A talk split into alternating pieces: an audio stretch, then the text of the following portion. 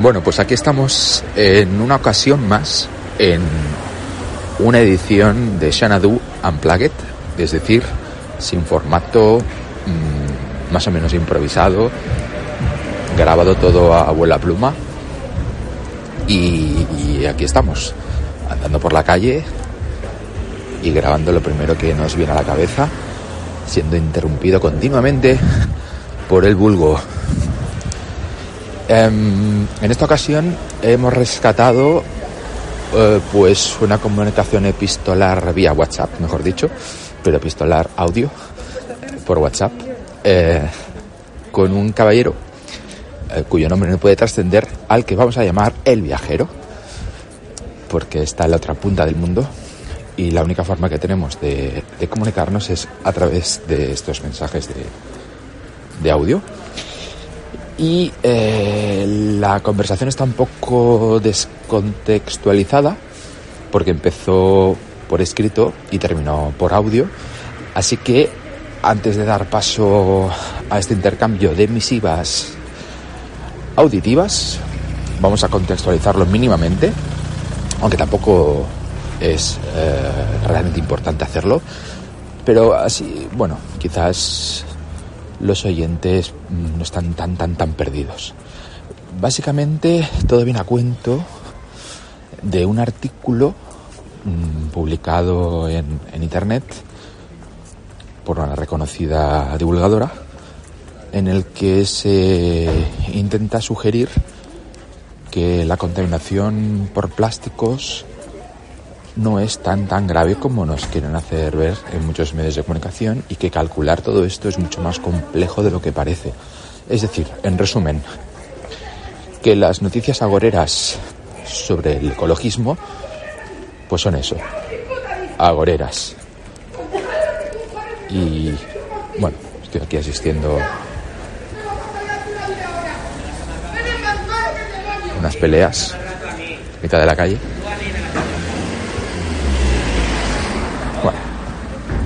Es lo que tiene Unplugged. No ves, está chalada. Pues eso es, que puede ocurrir cualquier cosa. Así que, bueno, vamos a dar paso a estas comunicaciones epistolares auditivas y a, y a cortar por aquí porque, en fin, no queremos que se cuelen más conversaciones vulgares callejeras. Pues lo dicho, nos vemos en la próxima edición de Sonadú que esperamos, atención noticia, que ya no sea unplugged, pero todavía no podemos asegurar nada. Hasta pronto. Bueno, una mínima apostilla, porque con lo perturbador que ha sido eh, el hecho de grabar en la calle con gente gritándose y demás, se me había olvidado decir que el debate no solamente es una cosa tan concreta como esta, sino que tiene que ver también con los, los límites de la divulgación, la efectividad, la eficacia de la divulgación, cómo abordarla, eh, con, bueno, hasta qué punto podemos divulgar ciencia si incurrimos en la excesa, excesiva popularización o en la banalización o si hay excesos, si no los hay, hasta qué punto hay que, hay que incurrir en ellos para conseguir hacer llegar un mensaje a la plebe, etcétera, etcétera, etcétera. Hecha esta postilla, adelante.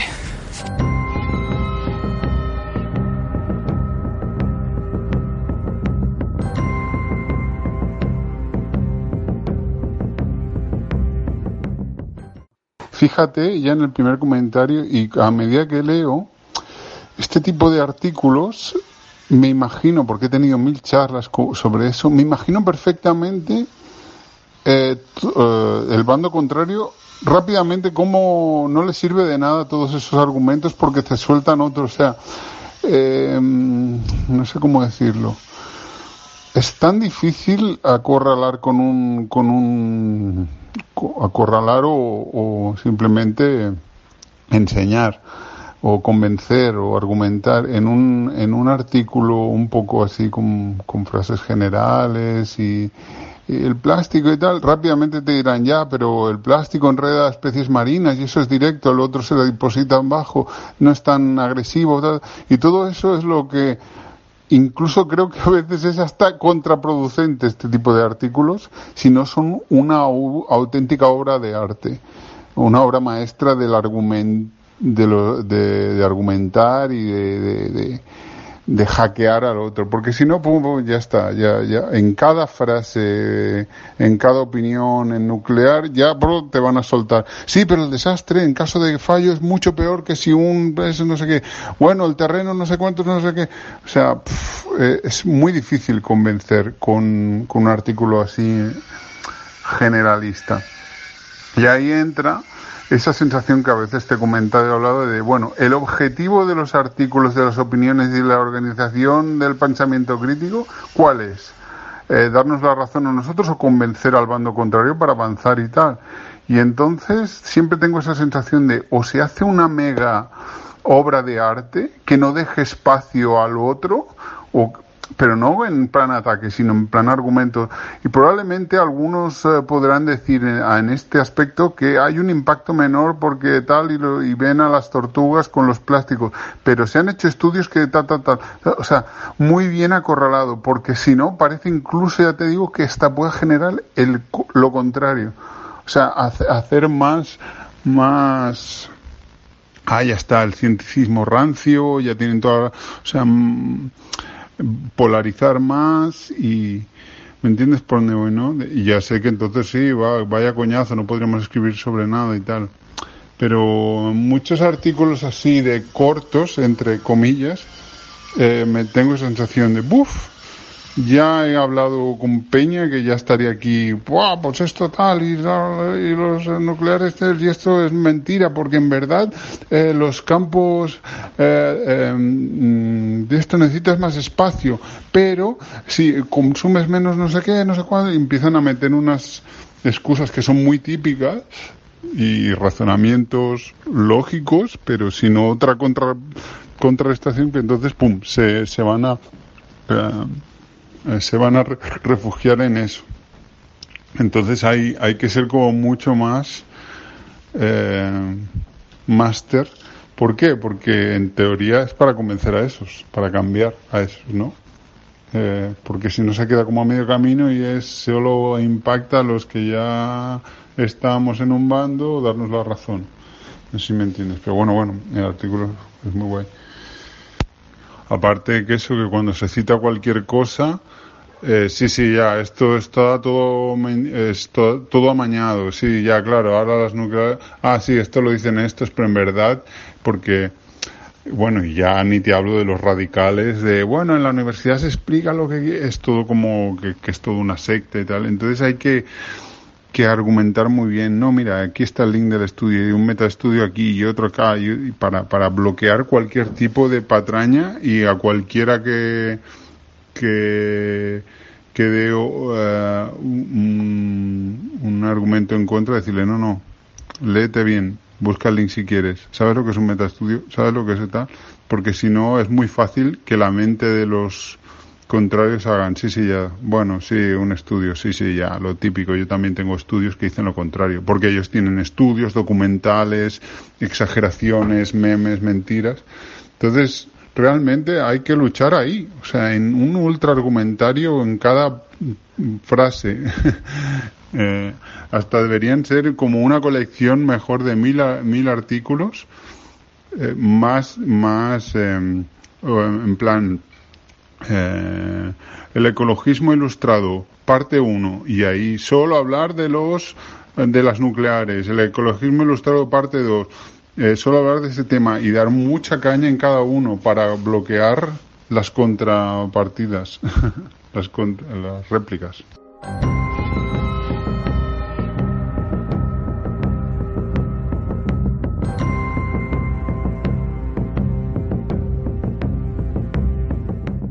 Sí, te entiendo lo que dices. Y esa es la madre del cordero de la divulgación, de las ideas, de todo eso, claro. Pero primero que supongo que es una entelequia intentar hacer eso que tú dices.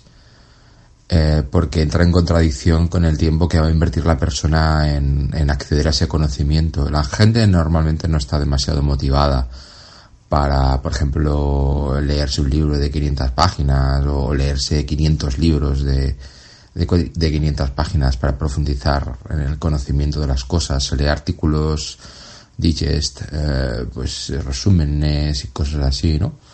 Eh, tampoco sirve de nada citar estudios porque siempre hay estudios de todo tipo y siempre encuentras estudios que están a favor de la homeopatía y tal porque entonces tienes que explicar que los estudios no sirven de nada en sí mismos, que tienes que entender que todo, todo depende de los refers de los estudios, que eso les da más categoría, también depende de la revista en la que está hecho el estudio, también depende de, de si está revisado por pares o no lo está, em, también depende del número de estudios que hay de una parte y de otro, es decir, importan los metaestudios, etcétera, etcétera, etcétera, es decir, ya tiene que ver casi con, bueno, ya si hablas de personas como las que tú mencionas, que dudan incluso de las fuentes y dudan de, de la propia esencia de la epistemología y de las estructuras que nos hemos dado a todos para poder acceder al conocimiento y poder compartirlo y poder falsarlo y progresar en ello, si ya me hablas de ese tipo de personas ya directamente, eh, bueno, es que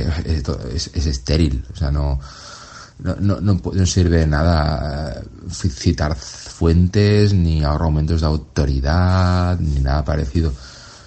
Y eso también, bueno, tiene mucho que ver con el hecho de que, por ejemplo, la mayoría de los antivacunas um, tienen un conocimiento sobre las vacunas y sobre la ciencia en general um, superior al, a la media. Y, es decir, que esa especie de plus de cultura y plus de inteligencia y plus de, de, de, motivación a la hora de investigar y a la hora de, de averiguar eh, cómo funciona todo esto en el fondo, son los que tienden más a, a ser antivacunas. Es decir, parece, parece que es como que si tú te mantienes en un nivel de ignorancia básico, tus argumentos uh, tienen que ver con la moda. Es decir, ahora está de moda decir esto. La mayoría de gente que me rodea dice esto. Pues yo también lo digo. Las vacunas son, mm, son buenas. Ya está, no me meto en líos. Pero cuando tienes un poquito más de curiosidad y, o de, o de, o de ánimo incluso de impactar a los demás y demostrar que sabes más que los demás, investigas un poco, pero claro, como investigas muy poco y no sabes muy bien discriminar las fuentes y demás, y encima los medios que son alarmistas son mucho más llamativos para las personas que empiezan a investigar o empiezan a tener curiosidad sobre las cosas. Y además tú quieres eh, destacar frente a la masa homogénea que te rodea o la moda imperante para demostrar que sabes más que los demás y, y, poder vender como que tú has visto la luz y los demás viven como en la oscuridad, pues entonces te dejas llevar por eso, por los argumentos más peregrinos, más pseudocientíficos, más alarmistas, eh, que confirmen tus ideas.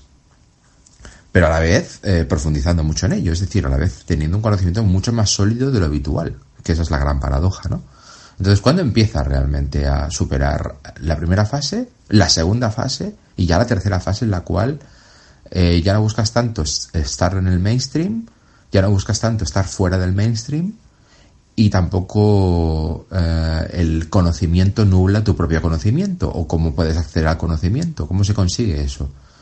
Realmente es un misterio, o sea, no, no se sabe muy bien cómo se consigue, de hecho no se sabe todavía ni siquiera cómo se propagan las ideas, ni por qué hay tendencias que se ponen de moda, no se moda, el, mismo ecologismo, por ejemplo, era una, era una idea totalmente defenestrada, ¿no? Por la izquierda en su momento. Y, y solo, solo le interesaban a, pues eso, a gente rica, a, a gente de clase alta, a, gente muy ilustrada. Y de repente eso fue recogido y, reivindicado por Al Gore, por Greenpeace, bueno, que dice en el artículo, y entonces se cambiaron las tornas, se puso de moda justo lo contrario, y todas aquellas personas ilustradas eh, de derechas y demás empezaron a echar pestes eh, del ecologismo, porque el ecologismo había sido invadido por, por la izquierda, ¿no? O sea, fíjate, simplemente una simple polarización ideológica sobre un tema hace que la gente empiece a abrazar ese tema o a, o a rechazar ese tema, con independencia de, lo, de la información que tienen, tengan su haber, ¿no?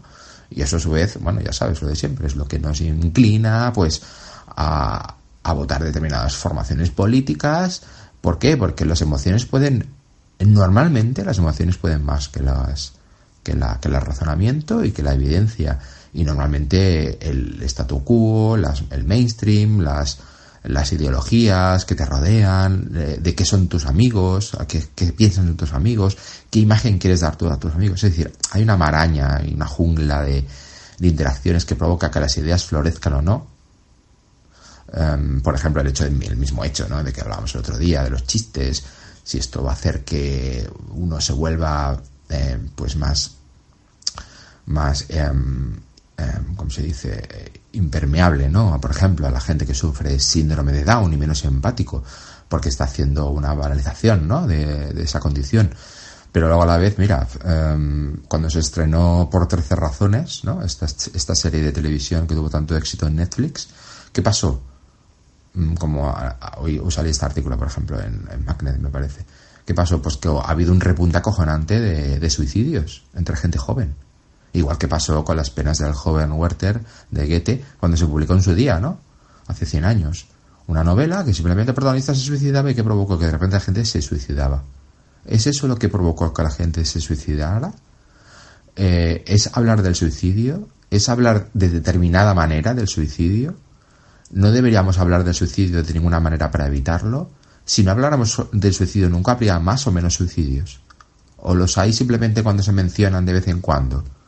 ¿O simplemente cuando es ficción, pero es un tipo de ficción y no otra? No se sabe. Todo esto no se sabe todavía. estamos como en pañales. Es como si hubiese una ristra de factores de miles de factores y solo se conozcan 12 o 13 factores y el resto se ignoran. Precisamente por eso no funciona eh, el negocio basado en, crear eh, productos de tendencia como películas o, ropa o modas en general, ¿no? Todavía las grandes empresas están investigando a fondo cómo nos pueden comer la olla para que abracemos una idea, pensemos una cosa, estemos de acuerdo con una cosa, rechacemos la otra, etcétera, etcétera. Nike mismo, ¿no? Aquello, aquello que te explicaba de que regalaba eh, un calzado deportivo nuevo a, unas, a, unos super negros, ¿no? que eran negros que estaban en el Bronx, que eran pobres, pero tenían mucha influencia en su, en su grupo, y que a su vez ese grupo copiaba lo que él hacía, y entonces, a la larga, como los brokers de Wall Street, para los fines de semana salir un poquito del estrés, copiaban a los negros chungos y sus ropas y sus tendencias, esos a su vez también influenciaban a los a los blancos que copiaban a los blancos de, de, Wall Street y a su vez conseguían de alguna manera que esas bambas se pusieran de moda. ¿Lo, ¿Lo consiguieron? Pues no, no lo consiguieron. No lo consiguieron. Y eso que tenían eh, a, su favor un equipo impresionante de psicólogos que intentaron averiguar cómo se propagaba eh, la tendencia de lo cool, ¿no? Lo, que mola. Y, sin embargo se acercaron mucho más posiblemente a la idea básica de que si pongo un anuncio en televisión la gente comprará. O si un famoso habla de esto la gente lo comprará. Pero mm, incluso acercándose mucho más no lo consiguieron. Porque seguramente es mucho más complicado todavía que todo eso. Y además tiene, además, seguramente tiene que ver con la teoría del caos, de la dinámica de fluidos, y es lo mismo por lo cual no se puede saber, por ejemplo, el tiempo meteorológico más allá de X horas, porque está, regulado por la teoría del caos, por, por un montón de, por, bueno, por la, incertidumbre absoluta, ¿no? No tenemos herramientas que puedan calcular eso ni, ni de lejos, ni de lejos. Entonces, eh, resumiéndolo mucho en todo esto, yo creo que no existen recetas universales y que cada tema, cada momento, cada contexto, incluso cada, cada media hora hay que cambiar el modo de afrontar el problema porque el, la interacción de, en la que estamos sumidos también ha variado, ¿sabes? Pues no es la misma la percepción que se tiene el ecologismo ahora, por ejemplo, que hace seis meses. No es la misma percepción de las vacunas ahora que hace seis meses. No es la misma la cantidad de gente implicada en divulgar a favor o en contra ahora que hace seis meses. Con lo cual, no hay recetas universales más que palos de ciego que buenamente se, se hacen, bueno, algunas gentes lo hacen para ganar dinero, como es mi caso, que yo publico un artículo para ganar dinero, también por odio Y luego hay gente lo hace, pues también por, por lo que fuera, ¿no? Por Débora García Bello, pues lo habrá hecho también por dinero, o lo habrá hecho porque le ha leído un libro, o lo habrá hecho porque está hasta los grupos del, ecologismo, o vete a saber. A lo mejor también hay una parte de intentar convencer, ¿no? Eh, todo este discurso que te acabo de dar, que es tan pesimista, pues a la vez también tiene una parte positiva, que yo creo que, que sí, que puede ser contraproducente, como tú bien dices, porque no conocemos la interacción de, en la que está sumida ¿no? esta divulgación, pero también puede ser positivo el hecho de que una persona como Débora García Bello, que tiene una legión de seguidores y además muchas personas la consideran una persona sabia e inteligente, que van a sus charlas, que compran sus libros, que leen sus artículos, y que, y sobre todo muchas mujeres además, que son las más peligrosas en estos temas del, del, ecologismo, por ejemplo, ¿no? que son las más activas porque tienden más a esta especie de derrotismo romántico y demás.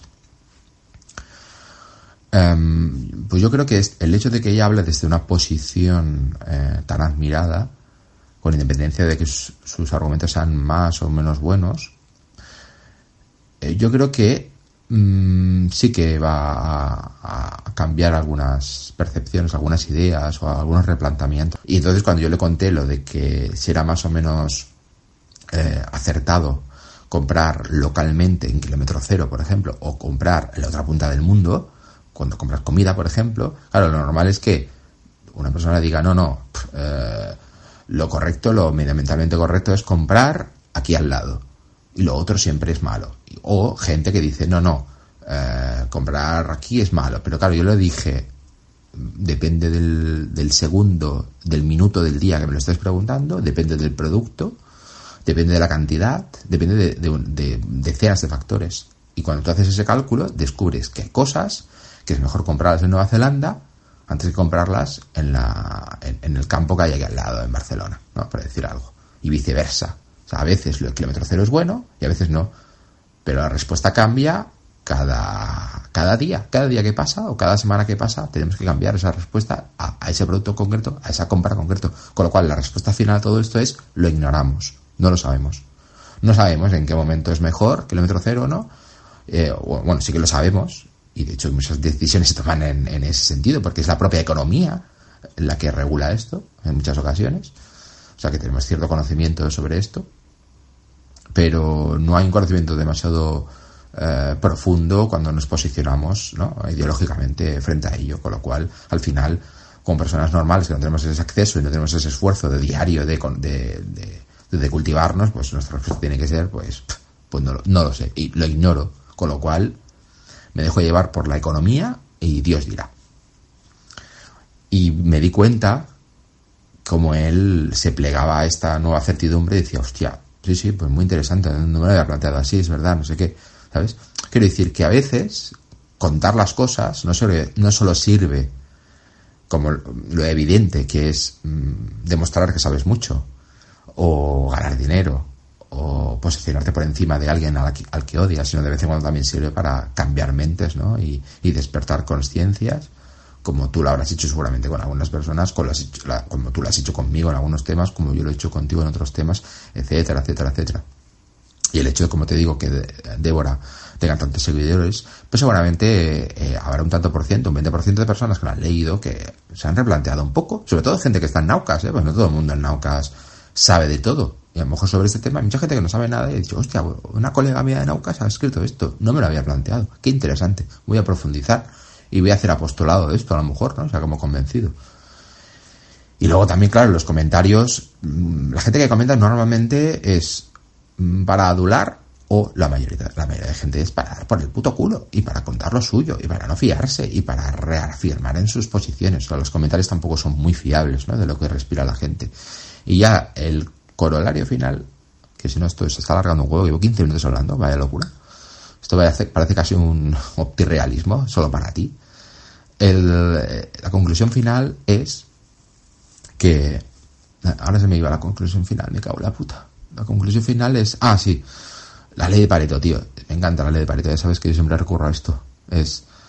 Sí, la mayoría de gente no se entera, la mayoría de gente no, no, pero bueno, con que convenzas a un 20% de las personas, un 20% acabe dándose cuenta de que esto es así, ya es suficiente, tío. Es que, intentan, a, intentan luchar contra, contra las masas ¿no? de personas que no se dan cuenta de nada y también contra la otra masa de personas que es muy poderosa y tienen también sus, lobbies y sus mierdas, por ejemplo, los que son activistas en Greenpeace y demás, que eh, no es que no sepan nada, es que saben mucho, pero todo lo que saben, o gran parte de lo que saben, está equivocado y lo saben para, para alimentar la, la bestia ideológica en la que sustentan todas sus ideas, que pueden ser ideologías políticas o pueden ser ideologías tipo Cassandra, por ejemplo, de que o tipo poliana, ¿no? De que la naturaleza es bonita, el mundo es horrible, porque son misántropos en el fondo, y, o, tienen el síndrome de Frankenstein y odian la tecnología, o son luditas y creen que la tecnología es mala para la, subsistencia de la gente y para mantener los trabajos, o vaya usted a saber.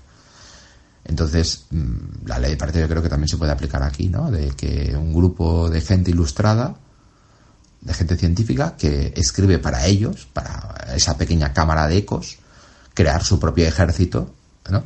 y luchar contra, primero, los ignorantes, que son mayoría, y poder un poco cambiar el paradigma de lo que ellos hacen y poner de moda otra serie de temas, ya sea por su por falacia de autoridad, porque admiran a la persona que, lo escribe, ya sea por porque hay periodistas que acaban propagando esa idea y se ponen más o menos de moda, y luego, en, segunda, en segundo lugar, luchar contra los ideológicamente muy comprometidos, que tienen mucha más información y que además a veces eh, te argumentan de modos en los cuales te ves en, en bueno en sin salida y no sabes qué hacer, ya sea porque se cierran en, banda o ya sea porque incluso saben más que tú y como saben más que tú, tú tampoco sabes qué decirles porque están muy motivados ¿no? en, estar, estar en la contra. Eh, no sé si me he liado un poco. Pero bueno, básicamente sería esto. Mm, dos, dos, puntos. No lo sabemos si funciona, no sabemos cómo hacerlo mejor. Y, yo confío en que, que, a base de machacar y a base de cada vez, cada vez hay más gente preparada y intelectualmente solvente que, está abundando sobre esto, que, para mí es una buena noticia, porque insisto que esto de atacar el ecologismo como se está atacando ahora, hasta hace muy poco era algo totalmente inédito. Y yo la primera vez que empecé a leer en serio sobre esto fue hace muy poco. Fue básicamente hace seis meses a raíz de leer el libro de Stephen Pinker que dice que no es tan común. Y el hecho de que ahora cada vez lo vea de manera más común, eh, no sé, me hace, me hace albergar esperanzas de que acabe pasando un poco como, como la homeopatía, por ejemplo, ¿no? Que sí, que todavía hay una gran masa de gente ignorante, todavía hay una gran, una, gran masa de gente activamente, ideológicamente activa que está en contra de la homeopatía, pero ya no es como hace 10 años. Hace 10 años tú decías homeopatía y todo el mundo creía la homeopatía. Todo el mundo, todos los medios de comunicación, todo el mundo. Y ahora, sin embargo, es de hecho infrecuente que en un medio de comunicación grande se diga que la homeopatía funciona. Se suele decir lo contrario. Se ha puesto como de moda que sea ridículo. ¿sabes? No es que ellos hayan investigado más eh, eh, los fundamentos de la homeopatía, sino simplemente es que ya no lo sostienen más que un grupo pequeño de personas. la ley Pareto ha, ha prevalecido, ¿no? Creo yo.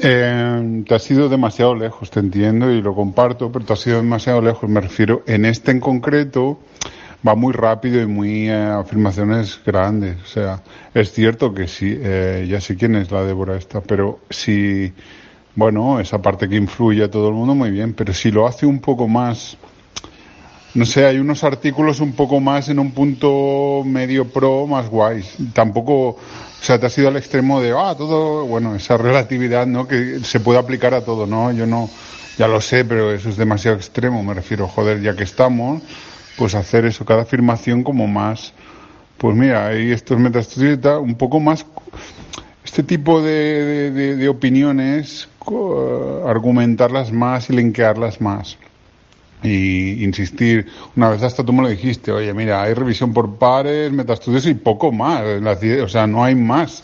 Pues eso, siempre ponerlo ahí. De, mira, metaestudios esto, tal, y esto es. Por eso estos estudios son diferentes al que tú me puedas decir de una vez, de uno que encuentres tú por ahí de las tortugas, no sé cuántos. Es decir, siempre eh, soltar cuatro o cinco piezas para claves para poder eh, para poder eh, cimentar más ese, esos argumentos. Claro, si hay gente loca que sigue y confía en las universidades, es verdad. Ahí he, puesto un mal ejemplo porque tampoco pensaba bien bien en ello. Me refiero al, al, al clic rápido que hace la gente. Creo que hay alguna, algunos argumentos de más, algún linkeado de más que se podría contrarrestar eso. Y entonces sería más útil. haría el mismo servicio que tú dices de moda, de convencer, de, de ir avanzando y sumando, de la de Pareto, del 20%, pues pasarlo al 35% y ya está, con un poco más de, de chicha ahí debajo, a nivel de linkeado, argumentación, estudios y, y tal. Eh, vamos, que has perdido tus 20 minutos. No, no. Sí, sí. Em, y, bueno, es verdad que es, importante. El ejemplo de la homeopatía es muy muy ilustra, eh, muy ilustrativo de, de, eso, de que mira, la moda convence, pues mira, al, final se, se pone como de moda casi, verlo como que está. Pero bueno, seguro que en esa moda también hay un run, que si rascas y están esos ejemplos claves siempre del número de abogado, de la comparativa de tal, son como de la, de la, ¿cómo se llama? De la curva de la enfermedad. Cuatro o cinco cosas claves que en el caso de rascar tienen que estar ahí y como, no sé, como cimentados así de que se encuentren, de que se pueda ver, porque así yo creo que esa ola tiene más posibilidades de hacer banco de arena, o sea, de, de, de crear una base o no. Porque si no, no ha servido tampoco de nada la bola si mañana se pone las flores de Bach. Es decir, si hay un poco de argumento, de más eh, oda y convicción del método científico y tal, puede servir más que para cambiar a la gente de moda, sino calar un pelín más. No te hablo totalmente que es imposible, pero sí que un tanto por ciento más, me refiero, un tanto por ciento más. la chalao.